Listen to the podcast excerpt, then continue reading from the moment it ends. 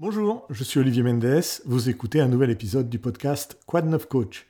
Aujourd'hui, notre sujet, c'est la motivation et notre manière d'agir sur elle pour se donner envie de faire des choses et surtout, surtout, d'aller jusqu'au bout de nos projets. Pour activer cette motivation, il faut bien évidemment avoir au moins conscience des mécanismes qui permettent de la mettre en marche. Si on n'en a pas cette conscience, eh bien, il reste à choisir un coach vous aider à le faire pour vous, mais surtout à trouver le bon coach aussi, avec la posture de coach qui convient pour vous aider à avancer vers cet objectif de retrouver de la motivation. Vous savez ce que c'est que la posture de coach Non? Rien à voir avec la façon dont il se tient debout ou assis, hein, pas du tout. La posture de coach, c'est ce qui va être le moteur de votre changement.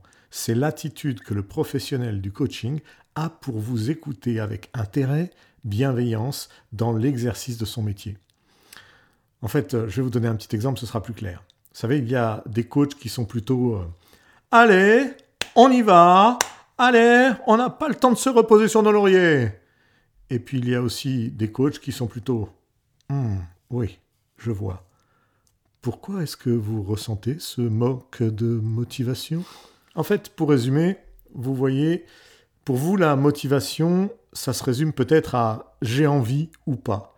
Pour un coach, c'est autre chose. C'est un casse-tête pour vous aider à apprendre à l'activer quand vous en avez réellement besoin. Bienvenue sur Quad 9 Coach, un podcast sur le développement personnel et la spiritualité. Nous avons tous des croyances sur nous-mêmes, sur les autres et sur plein de sujets totalement différents.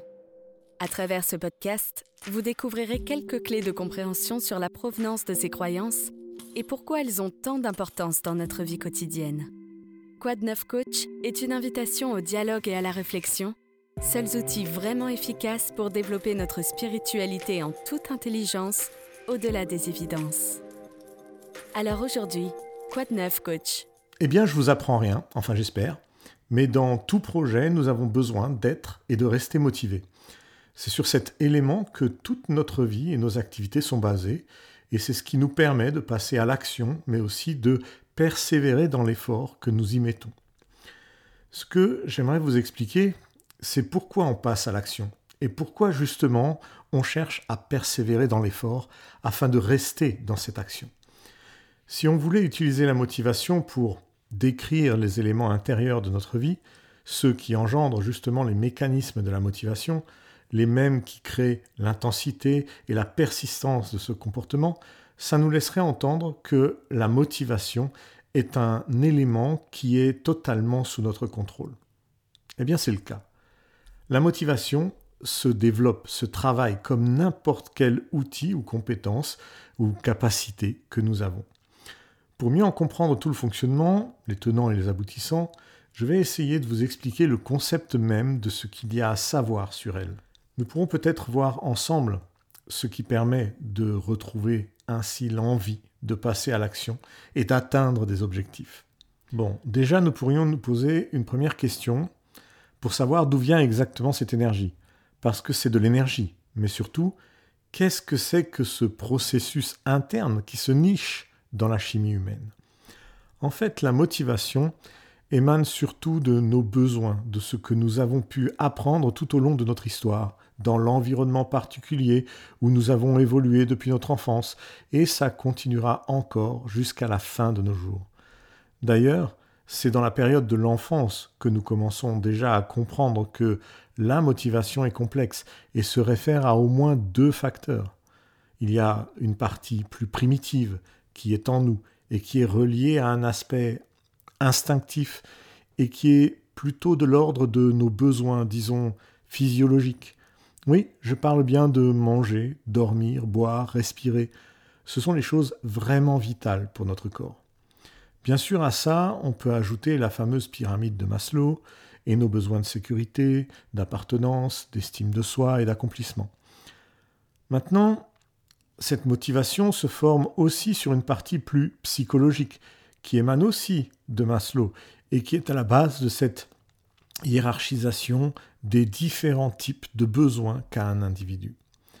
En fait, il y a encore d'autres motifs qui viennent alimenter notre motivation et qui sont directement conscientisés par la personne qui a besoin de se motiver à faire quelque chose de précis.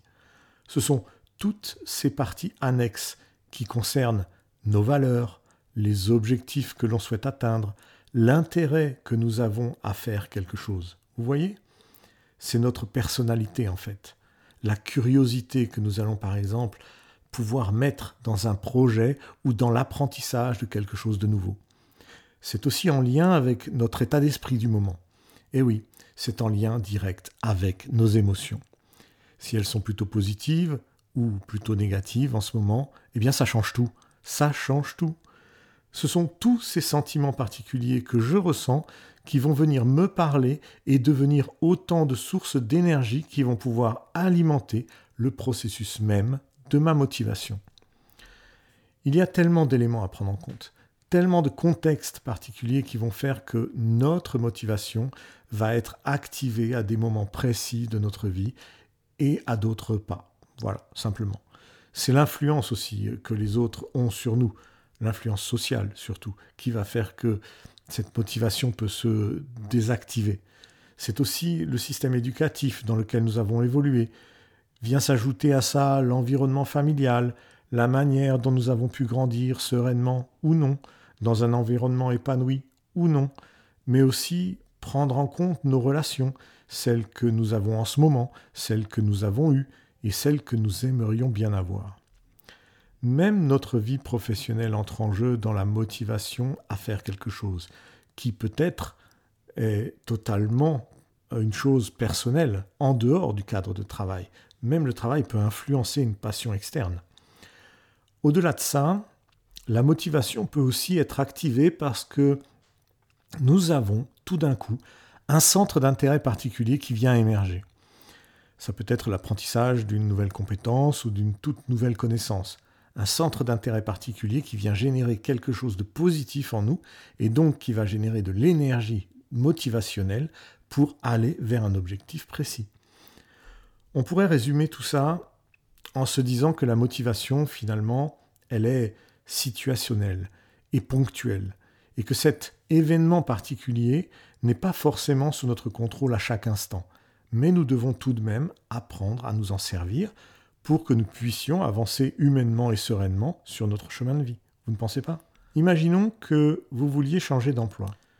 Si vous n'êtes pas motivé à le faire, si vous n'êtes pas motivé à rédiger et à envoyer un CV, si vous n'êtes pas motivé à répondre aux candidatures, si vous n'êtes pas motivé à passer un entretien, bon, j'arrête là, eh bien, il y a de fortes chances que vous ne changerez jamais de travail et que votre vie professionnelle sera toujours la même.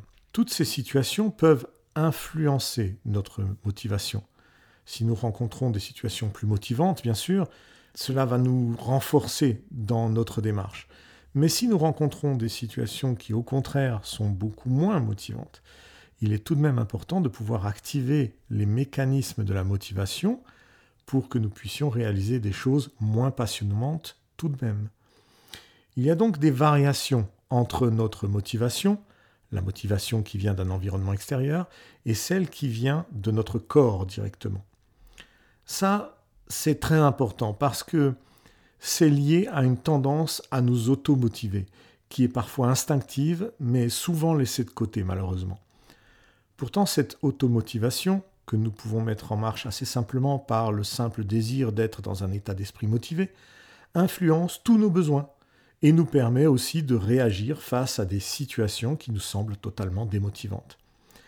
Il serait plus simple d'expliquer que la motivation se compose de différents niveaux et qu'on pourrait déjà parler d'une première couche qui est en nous. C'est elle qui nous lie à nos émotions, aux sensations, à la volonté de réussir, de relever des défis particuliers qui activent même le plaisir et la satisfaction à faire quelque chose qui pourrait être quelque chose de totalement inutile. Mais ce n'est pas le but recherché, évidemment. Le but est de réaliser quelque chose qui nous fait envie, simplement. Donc d'avoir assez de motivation pour engendrer une énergie qui va nous mettre dans l'action. Cette action va alimenter notre passion, nos loisirs. C'est un aspect essentiel de notre existence Et c'est ce qui nous a permis également d'évoluer jusqu'à présent, quel qu'en soit le résultat d'ailleurs. Ça, c'est la partie où on s'automotive.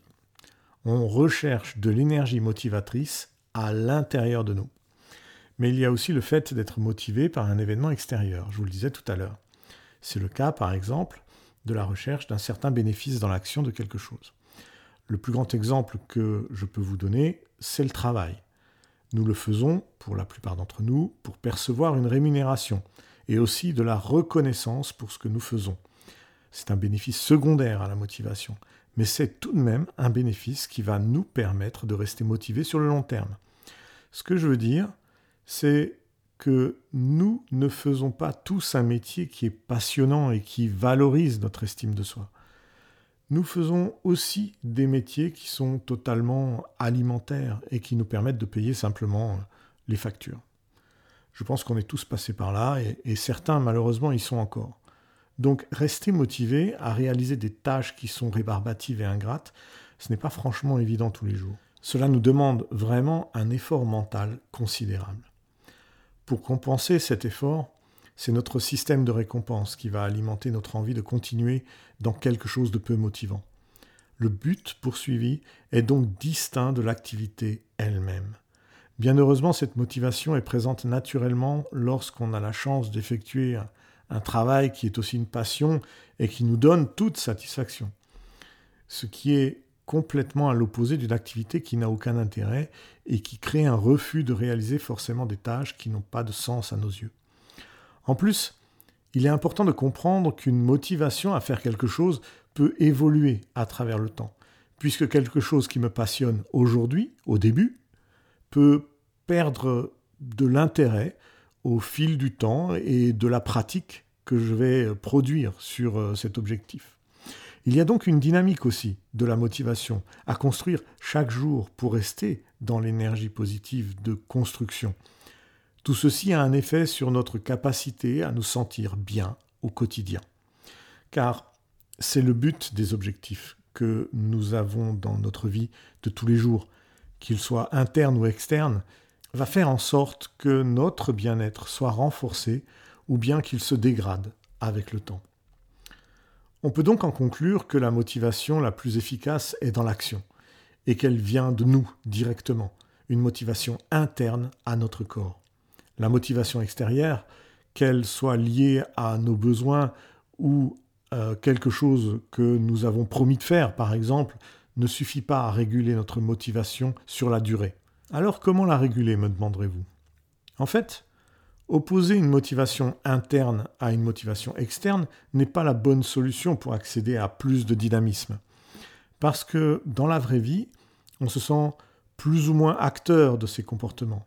C'est parce que l'on agit sous une certaine contrainte que nous commençons à ressentir ensuite une sorte de souffrance intérieure qui émane. Bien évidemment, il ne s'agit donc pas d'exclure en permanence toute motivation contrainte, mais de l'utiliser de façon plus cadrée. En tenant compte de ça, notre esprit va lui-même catégoriser nos sources de motivation pour nous permettre d'être plus autonomes dans nos choix de vie, et ainsi se satisfaire de certains choix difficiles, mais non permanents dans le temps. Conscientiser notre motivation entraîne une forme de résilience à maintenir l'effort. Cela nous permet aussi d'avoir des sentiments plus positifs pour des tâches qui peuvent être désagréables. Apprendre donc à, réguler et conscientiser nos motivations nous amène vers un état d'esprit qui nous apporte un certain bénéfice, mais il ne faut pas le voir comme quelque chose de permanent. Je vous le disais tout à l'heure, c'est une façon de passer un cap nécessaire en restant efficace sans être moins heureux. Regardons maintenant comment agir sur notre motivation. D'abord, nous pouvons nous imposer des retombées en fonction des activités que l'on souhaite faire. Généralement, nous allons nous autoriser une récompense pour atteindre un objectif. C'est la fameuse carotte qui permet de faire avancer le bourricot. Par exemple, un étudiant peut s'automotiver à réussir un examen en le préparant plus sérieusement et en se disant que s'il réussit, il pourra prendre un week-end de repos avec ses amis ou faire la fête avec eux également. Ça n'a l'air de rien, mais c'est plutôt efficace dans des situations comme celle-ci où il est parfois difficile de se motiver à simplement étudier quand on a un trop plein d'informations qui nous arrivent. Ensuite, il faut bien sûr orienter notre volonté vers un objectif précis. Il s'agit pour ça d'utiliser un dialogue interne pour soutenir notre activité pendant que nous la réalisons. Alors quand je parle de dialogue interne, ça dépasse les simples phrases d'encouragement ou les vidéos destinées à rebooster notre énergie. Le but visé est plutôt de se répéter intérieurement les raisons pour lesquelles on veut faire quelque chose de précis. Par exemple, être plus compétent dans un domaine précis, devenir indépendant financièrement, valoriser son CV pour obtenir un meilleur emploi. On cherche à focaliser notre attention sur les points positifs et pas sur ce qui arriverait si ça ne fonctionne pas. Il est important de renforcer sa motivation et pas l'inverse. Nous pouvons aussi associer un processus de visualisation pour renforcer encore plus notre action, comme par exemple les pilotes de Formule 1. Il suffit de se projeter sur ce qui arrivera dans notre vie si nous réussissons, le visualiser intérieurement pour que cela devienne une sorte de futur déjà existant qu'il suffit d'atteindre. Quoi encore pour la motivation? Eh bien, une autre stratégie serait d'augmenter l'estime que nous avons du contexte dans lequel nous évoluons. Pour ça, nous allons modifier notre façon de faire les choses pour que cela devienne moins contraignant et un peu plus ludique. Il faut se dire que même si une tâche est déprimante, il peut y avoir un certain point qui ne le sont pas. Par exemple, ça peut être nos collègues qui peuvent être un élément de soutien dans, dans une tâche pénible en renforçant notre relation à l'autre. A l'inverse, si une tâche est, trop simple et nous semble inutile, nous pouvons décider aussi d'y ajouter de la complexité en se fixant une limite de temps, par exemple. L'action se transforme alors en un défi qui devient plus stimulant pour notre cerveau. Finalement, tout ça nous sert surtout à éviter d'être dans l'opposition à quelque chose qui s'avère être une contrainte et ainsi rester euh, motivé et persister dans l'action. Mais encore une fois, je vous le redis, c'est un outil de détournement de la motivation qui ne peut pas durer dans le temps. Un jour ou l'autre, toutes les stratégies de contournement seront épuisées, et vous aussi. Il faut donc prendre ce temps pour repenser également vos priorités. N'oubliez pas non plus que vos objectifs doivent être accessibles. Plutôt que de se lancer dans une activité avec un objectif lointain, inatteignable, qui serait vite source de découragement, nous pouvons également nous permettre de segmenter cet objectif en plusieurs jalons temporels. Nous aurons l'impression d'atteindre un peu plus notre but après chaque étape atteinte, simplement parce que c'est plus concret d'achever quelque chose, de cocher une case et d'en être fier finalement. Pour rester motivé, il ne faut pas gravir une montagne en une seule fois, mais atteindre des camps de base intermédiaires qui nous permettent de nous préserver pour l'ascension que nous allons faire le lendemain. Cela renforce aussi notre mental beaucoup plus positivement. En résumé, il faut comprendre comment fonctionne la motivation pour rester dans l'action sans rester bloqué trop longtemps. Certaines tâches sont évidemment peu motivantes et méritent parfois d'être simplement abandonnées pour d'autres un peu plus passionnantes. Mais parfois, il y a des choses qui sont incontournables aussi. Bien sûr, on ne décide pas toujours de tout ce que l'on fait et tout ce qu'on a à faire ne sera jamais captivant à 100%. Pourtant, on peut toujours s'amuser et être en même temps plus performant en décidant de voir les choses avec un peu plus de recul et en renforçant notre état d'esprit. Posons-nous simplement les bonnes questions. Conscientiser la réalité des événements et chercher des objectifs à atteindre sont les deux premières choses à réaliser. Cela nous offrira une source de motivation permanente, ce qui est bon pour le moral et surtout pour notre santé en général. Merci d'avoir écouté cet épisode de Quoi Neuf Coach. S'il vous a plu, abonnez-vous et partagez autour de vous. Encore mieux, vous pouvez me laisser 5 étoiles sur votre application d'écoute préférée et un message dans les commentaires. On se retrouve la semaine prochaine pour un prochain épisode. Prenez soin de vous. Salut Bienvenue sur Quoi Neuf Coach, un podcast sur le développement personnel et la spiritualité. Nous avons tous des croyances sur nous-mêmes, sur les autres et sur plein de sujets totalement différents. À travers ce podcast, vous découvrirez quelques clés de compréhension sur la provenance de ces croyances et pourquoi elles ont tant d'importance dans notre vie quotidienne? Quad 9 Coach est une invitation au dialogue et à la réflexion, seuls outils vraiment efficaces pour développer notre spiritualité en toute intelligence au-delà des évidences. Alors aujourd'hui, Quad 9 Coach